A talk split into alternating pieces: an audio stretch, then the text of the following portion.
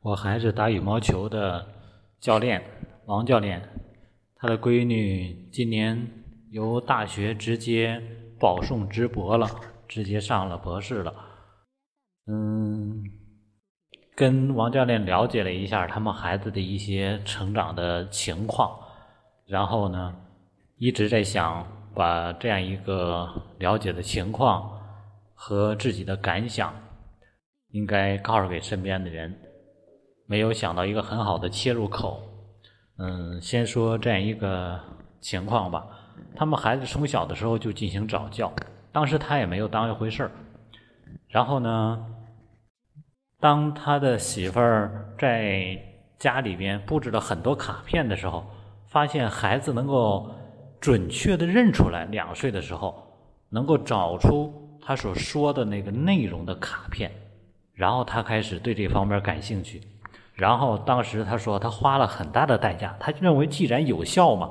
有孩子就要教育嘛，啊，既然有效就做呗。于是他花了很大的代价，什么代价呢？就是他们单位有一个会写书法的，写的字毛笔字写的比较好的，让他来写这个卡片纸，每次写二十张，啊，写二十张呢，他给他一个火烧，哦，加上一杯豆浆，这个代价真的挺大的。因为他们都知道，那是应该是在十年十多年前的事了，哦，然后就换一次换二十张卡片他就一直给他买，他就一直给他写，哦，然后上小学的时候，他能够没有让他孩子在四年级、五年级之前写过作业，班主任老师不干呢，哦，但是他顶住了压力，然后呢，他说我们孩子没有写作业，但是没有闲着。学各种各样的知识，看书，啊，学习各种知识，在小学阶段把所有的名著几乎全读过了。他说什么国学的《三字经》《弟子规》啊，《百家姓》啊，什么《道德经》啊这些啊，所有这些经典的，包括名著的，全都读过了。啊，然后呢，小学的时候学校也没有选，就是就近入学，嗯。上的好像是炸小，然后初中，嗯，是当时是考得好，在全区里面抽，他们孩子是考了前几名，直接抽到了四中，嗯，然后高中当时很多学校来去找他，包括衡水中学，包括二中等等的，啊，都天天上门去敲门。他说也不知道怎么找到他们家的方式联系方式，本来想直接就在宣化上的，后来说那就出去看看去吧，啊，然后去。去了 CL 二中，觉得环境还不错啊，那个学习环境还不错，于是呢就选择了去那里。我说：“那你们去陪读了吗？” 我跟我爱人一块儿来追着这个教练来问的，说：“那你们没没去陪读吗？”他说：“没有，孩子自己去的。”哦，他的事儿很多都是他自己来做主哦，他自己有独立能力哦，所以他自己去学的。然后考完了之后，考高考考的不理想。平时一模二模就是模拟考试的时候都考七百分左右，结果在高考的时候考了六百多分，掉下了很多分哦。然后当时觉得很不满意，闺女一定要复读，她没同意，嗯，就说你就这样吧，啊，考上哪儿算哪儿。但是呢，他跟他闺女说的一点就是，你将来的目标，你的是目标是将来要上博士，而不是说眼前你上哪个大学。所以说，这只是中间的一个过程而已，不要在过程过程上过多的纠结。嗯，后来他闺女想通了，然后呢，直接选了一个他喜欢的专业的，就是北京的北京化工。哦，那个学校是因为他喜欢化学这个专业，所以他去那个学校的校的时候，是以他们学校最高分的这个成绩去的，也就是全校的最高分，他比别人都要第二名的都要高十来分。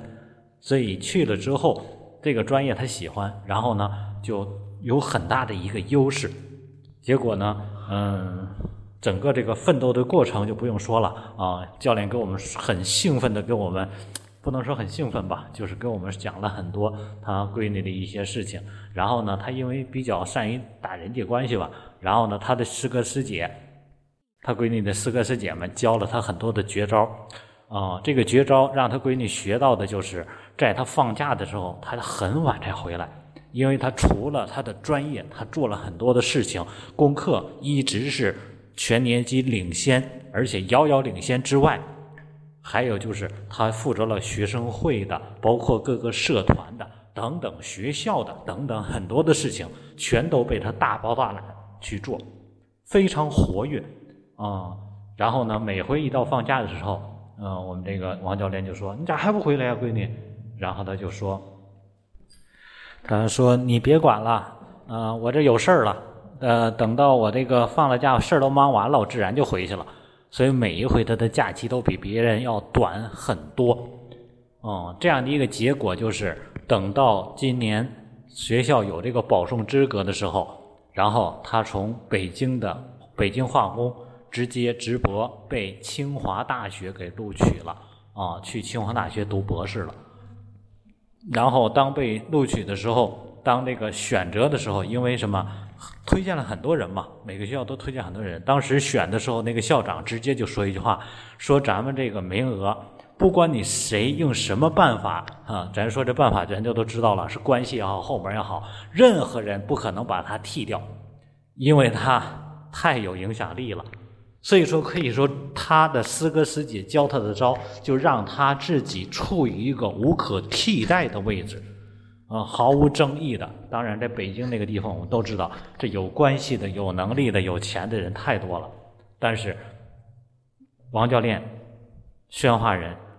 总在教我们这个带着羽毛球队去打球，几乎没有给他闺女使过什么力。但是他闺女靠自己的力量，能够直接直播。在清华大学，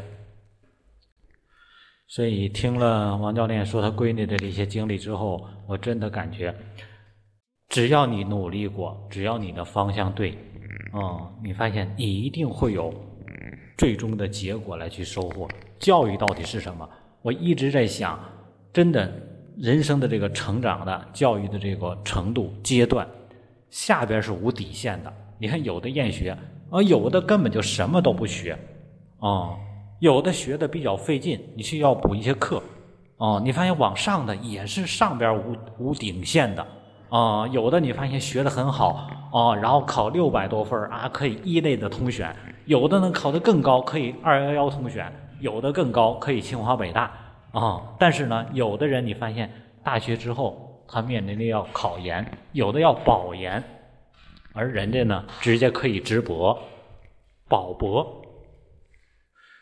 所以听了王教练他闺女的这个经这个这个状态之后，我就觉得真的，人真的需要拓展自己的一些视野。在教育呢上来说，我们差的这个阶段相差是很多很多的。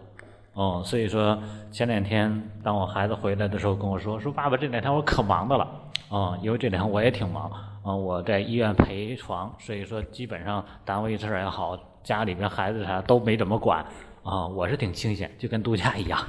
然后我们孩子说可忙的了啊，你看我们老师啊，我们那班主任老师让我做什么，然后呢，那个我又承担了班里的什么什么事情，然后呢，英语老师让我做什么什么什么事情啊，他自己想的办法来去解决的，我都没在，都不是我来解决的。然后当他说说我们班里就那几个人愿意做事儿。然后当老师说，比如说弄什么班会呀，弄什么事情的时候啊，他说就我们那几个人经常的举手，经常爱去承担。我说那就对了，因为你会发现，随着时间，随着时间的拉长，慢慢的人就会处于不同的阶段，不同的群体。有的人是越来越能干，越来越熟悉；有的人越来越愿意干，于是干的越来越多。所以说我经常在想，你发现这个世界给那些勤劳的人。最大的奖赏，其实就是让他可以忙碌起来，然后越来越多的被认同、被认可，哦，然后越来越多的被需要。所以你会发现，当我们培养孩子能够经常成为群体身边人需要的时候，更多被需要的时候，那你发现这个价值才是越来越高的。王教练说。当他闺女上了清华大学去这个读博士之后，带他们的导师，然后呢，呃，跟他们同样的这种直博的，就是一些博士生，这个孩这些这个孩子们，嗯，一共大概有几十个。然后呢，他们一起上公开课的时候，第一堂课啊，带他们的教授直接让他们每个人用一分钟的时间来做自我介绍，来描述。啊，他因为平时就很活跃，然后他觉得挺有自信。当听了十来个孩子之后，他觉得自信已经都没有了。呃，因为什么？每一个人都那么精彩，每个人的经历都是那么出彩。发现全国选出来的优秀生，没有哪个人比自己差的。才发现，原来小学时候的优越、初中时候的优越、大学时候的这种优越感，一下全都荡平了。啊，然后呢，回来之后自己觉得有点低落。